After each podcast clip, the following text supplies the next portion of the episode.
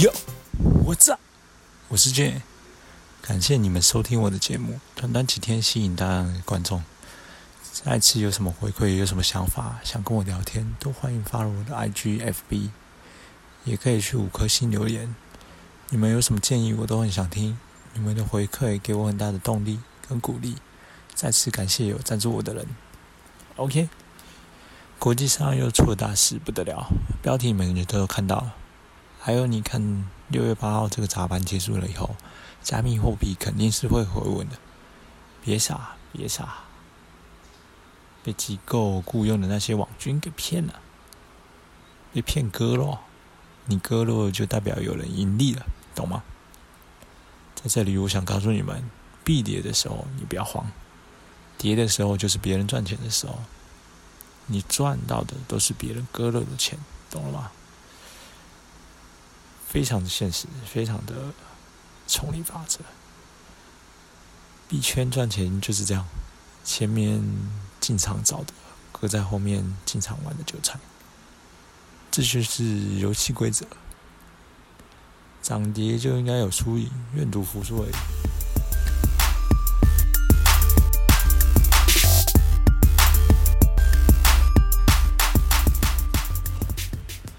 今天我们主要来说两件大事，这两个消息会对国内外华人的资产产生重大的影响。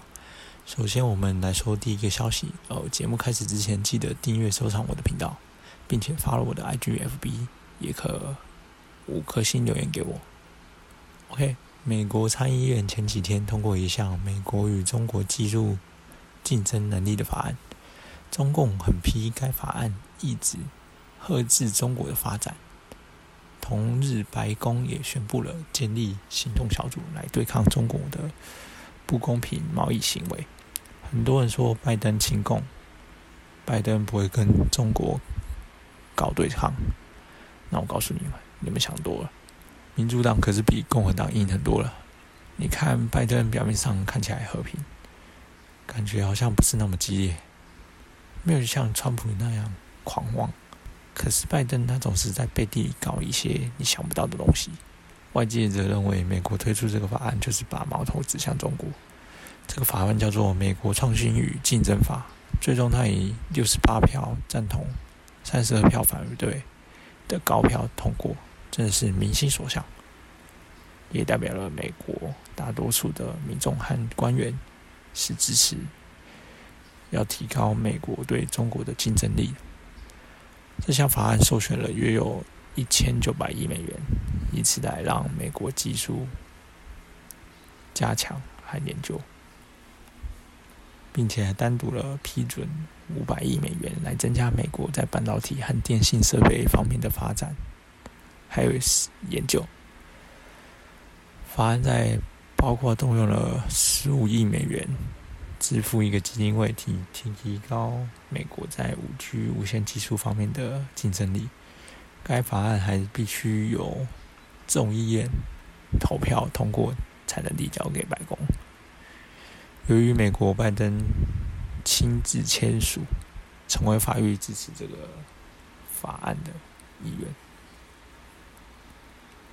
称之为美国几十年来。对科学研究的最大投资，所以各种 AI 设备、半导体类的概念股啊，也应声上涨。同样，美国加大了对五 G 技术通讯的投资，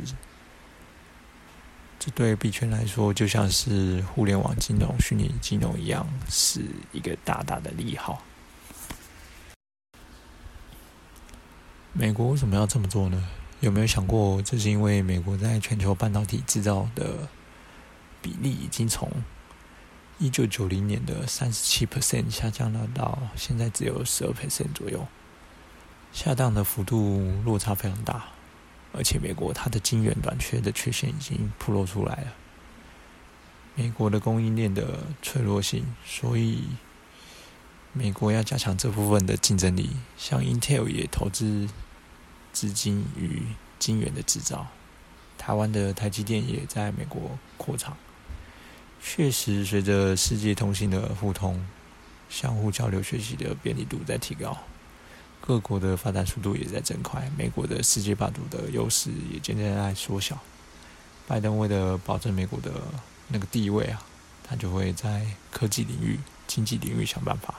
科技领域是经济的基础啊。经济领域方面，我想问你们：全世界要不要用美元？要吧？OK，你们看好美国在接下来未来几年？它不但会在科技领域，连军事领域、还有民生领域、还有基础建设，它都会通通印钱。为什么？你也想我把这美元印出来，我的经济就活起来，老百姓、资本家手上就有钞票了。你不管这个钞票值不值钱啊，但是短期内啊，它这个钱就能流通，然而他能用这个钱干很多事情。美国人的资本家以及美金挂钩的各式各样的人都有钱可以交易，谁管你别的国家愿不愿意啊？尤其那些美债持有量非常大的国家，他们就更难说。你还没算十月份拜登的六万亿美元的基础建设投资计划，太可怕！如果这美国民主党一直硬钱下去，源源不断的美钞流水，哪怕这些只有一 percent 的几率流到币圈。那都是非常惊人，所以说加密货币市场它还是很有前景的。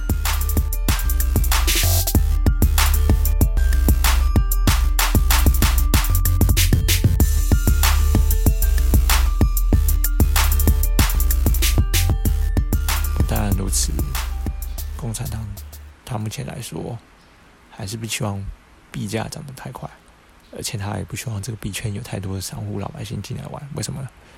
币价一涨，尤其中国这种很眼红的人呢，一看别人赚钱，别人投资，我也要投资，一起干下去。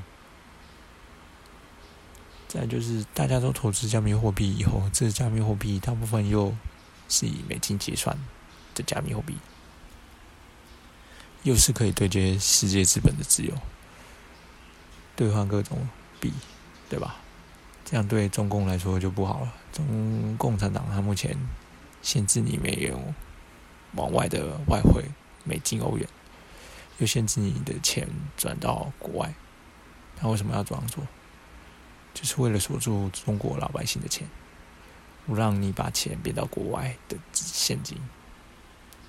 可是如果说玩了加密货币的话，就等于散户在里面玩，就把钱流到国外了，对吧？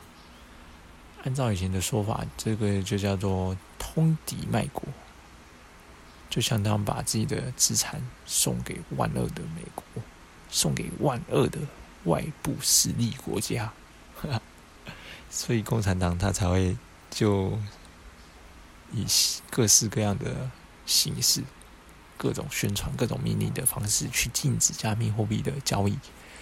但是国有加密货币它不能停，为什么？因为加密货币在未来是世界各国以及金融领域互相争霸的一个重要的东西，并且也是他们吸引国内的资金的一个工具。不仅如此，他们也可以从中国将私人加密货币资产列为国有外汇储备资产。就能够了解到，以后在中国自然加密货币资产通通必须上报，因为立法已经明确了，私人的加密货币资产是国有的，是共有财产，你的财产必须通通上报，而且上报不交税的，违法侵吞占有公共财产罪，呵。而且你以后在中国投资加密货币要考专业的资格证，加密货币投资人会在中国成为一个专业的职业。其实不仅中国，全球都在把加密货币的地位合法化。合法化了以后，就会附加税收、监控、监管。很多人会觉得这个是一个不利好的消息。